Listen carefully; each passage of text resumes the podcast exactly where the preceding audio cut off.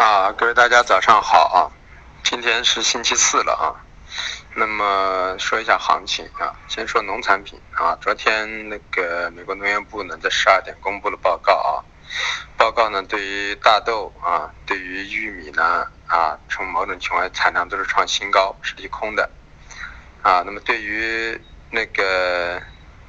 棉花呢啊，短期呢有点啊产量没有没有及预期。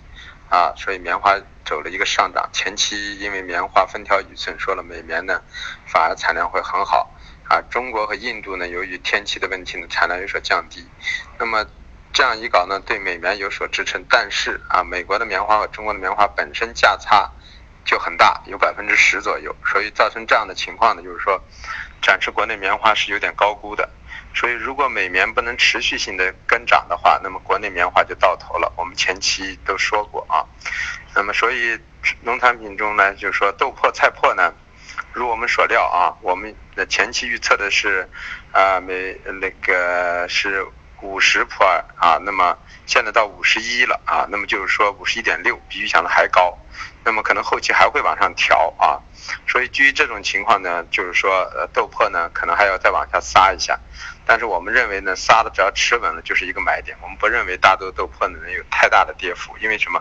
南美没有豆子，只有靠北美的豆子去支撑未来的啊三到啊三到六个月。那么在这三到六个月的过程中，全靠北美的豆子，所以即使产量比预想的要大啊，也不会跌到哪里去，因为毕竟未来是有需求的。所以我们认为两千八到两千七百八左右呢，啊可能是将是啊豆粕的一个筑底的一个格局啊。那么反过来，菜粕呢也是这样的啊，所以这一周呢，我们说的从周期上来说是偏弱的。那么在这里适合在这个，呃，那么然后呢，中榈油豆油呢啊，中榈油由于前两天预测呢啊，马来西亚有减产的迹象，再加上马币的那个贬值等一些因素，造成了有一些反弹。但是呢，十月份呢还是属于那个马来西亚和印尼的一个棕榈油一个大量的生产的季节，所以基于这种情况呢，我们认为啊，棕榈油来说反弹的高度肯定是有限的，所以在十月份的格局中，我们还是认为反弹抛空为主流，所以说五千五百五到五千六可能将是一个反弹的压制区域啊，去布局。呃，那么豆油呢？我们预计的六千四百五啊左右啊，最大的压力位在六千五附近，也可以考虑去布局。因为现在你大量的美豆的一个呃预计产量的高升，必然产生豆油的一个压高升，所以说我们认为豆油呢最后结果也是会下来的啊啊，但是呢，十月份是看跌，在未来往后走呢，啊豆油可能将取代中铝油呢在需需求上的一个替代，那么所以说豆油呢跌幅也不会太大。啊，是这么一个情况，所以，呃，不论是豆粕还是豆油，总的来说，四季度可能是一个大的一个整理行情，但是呢，它呈跷跷板的一种模式啊，所以我们认为豆油、中榈油反上来，还是短期之内还是可以抛空，豆粕、菜粕呢回下来可以开始布局多头啊。那么黑色呢，黑色一如既往的强劲啊，特别是指的，呃，煤类的啊，所以我给大家说了啊，煤。焦煤、焦炭、动力煤逢回调去做多啊，所以说如果没有按我这个理论去做的，那么这两天亏钱了呢，你也不要怨谁，怨你自己，啊，因为我们一直说了，按照我的价格，按照我的思路去做啊，不论是最近做短线、做中线，你们在煤炭上都应该是暴赚的啊，因为虽然焦炭的高点啊，焦煤的高点。我们没有办法去预测，原因是因为市场已经是资金和情绪的推动，但是方向是已经很明确的。然后支撑的点位，我每次给你们给的也是很明确的。所以说，你们做中的可以放着，做短的每天都有机会进场和每天都有机会出场。你们要凭着去去兜这个头部哈，那对不起，肯定亏钱，因为在疯狂期过程中的逆势去做的一些啊品种是很危险的啊。呃，连铁矿和螺纹我都给大家说了，暂时之内啊是属于高位整理啊，虽然基本面偏空，都不能去做空，那么更何况是焦煤、焦焦炭动力煤了。那么反过来，铁矿和螺纹呢，我们认为呢啊，随着后期的推移呢，可能已经进入一个压制期了。那么所以随着焦煤、焦炭动力煤某天有一个回调的时候呢，我个人认为呢，铁矿和螺纹呢就可以考虑去布局空头了啊。铁矿呢。压力位呢，先看四三三一带啊，呃，螺纹的压力位呢二三七啊，昨天给大家给过的，那么最大幅度也就两千四附近，所以根据情况呢，当如果啊出现煤类的一个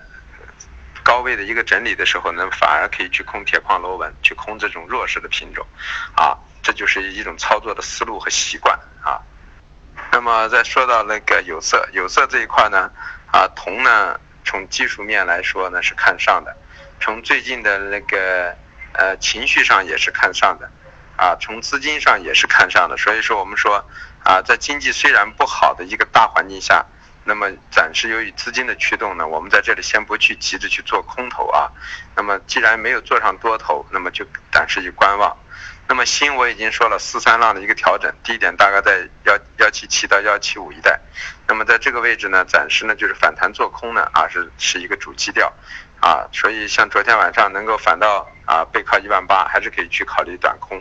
因为还可能有下移的可能啊。那么镍呢？我们一直说了，八万二到八万二千五将是一八万三附近的，将是一个中轴中偏上的一点位置，所以回调去做多啊，上来去平只能做这种短线，要么就不做了。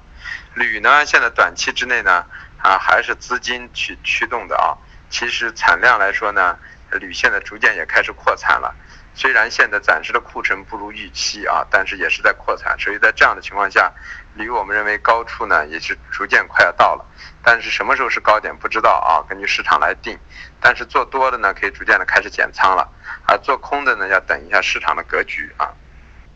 那么说的呃化工，化工里头的橡胶啊，暂时我们已经把基本面说了啊，多空有所分歧啊。那么这时候在资金和情绪的推动下，那么价格上移，毕竟呢，大家在赌泰国的一个减产。那么这个减产呢，对一月合约来说是有一定的支撑的，因为一月合约刚好是新交的一个。啊，注册成仓单，老交到十一月份截止了，那么截止的这二十一万吨货呢，就直接将流通到市场。但是我们认为交呢高点也暂时不会吹得太高，因为推得太高会引发另外的一些抛盘进去啊。当然了，现在这个市场主要还是因为钱钱很多，然后呢相对价格过低的品种呢，可能就会有人去做啊。这因为它是个投机性偏强的品种啊。那么至于 PP 和 PE 呢，我已经说了，呃，都是在。现货价格比较高，那么在补贴水，那么到这个位置呢，啊，贴水也补了补了一大半了。那么这时候呢，主要还是因为呢，现货市场上呢，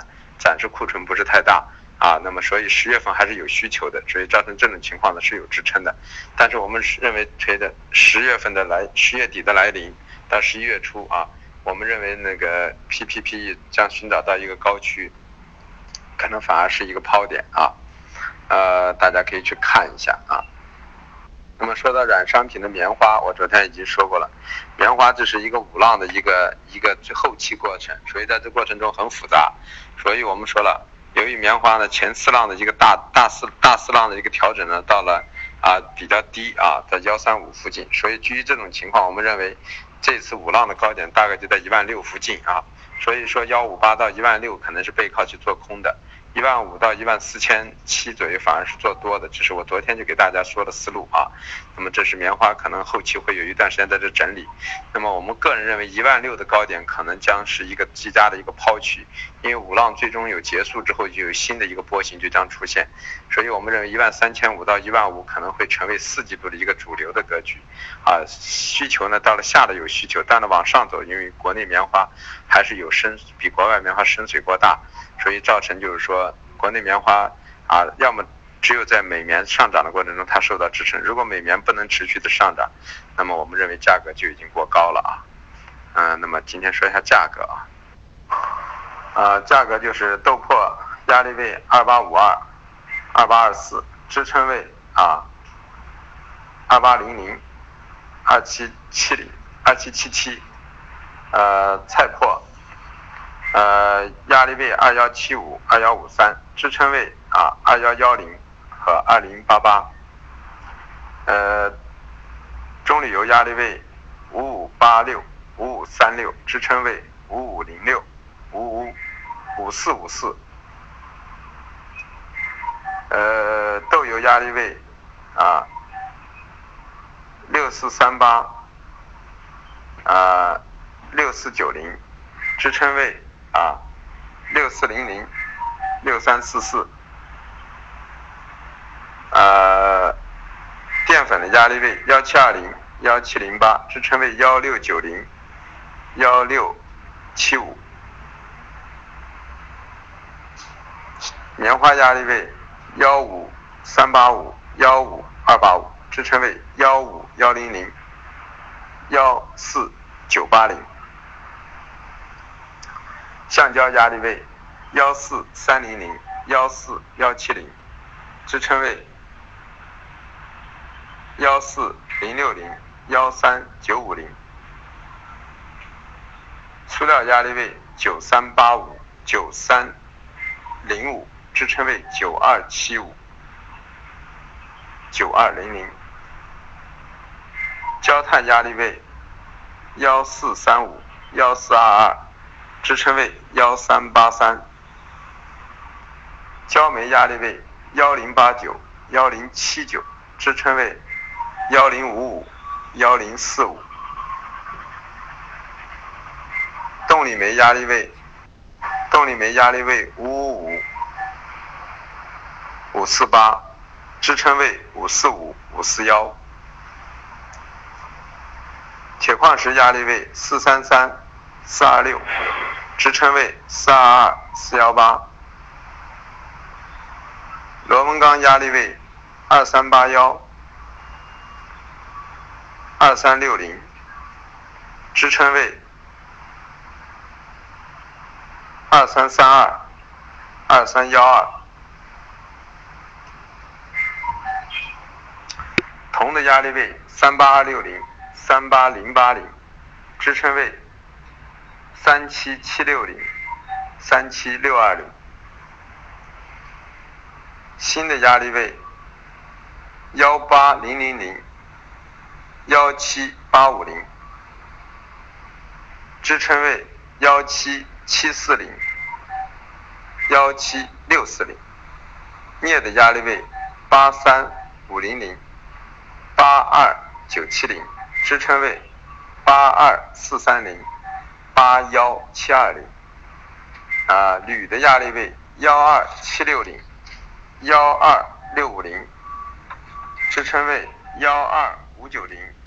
幺二五零零。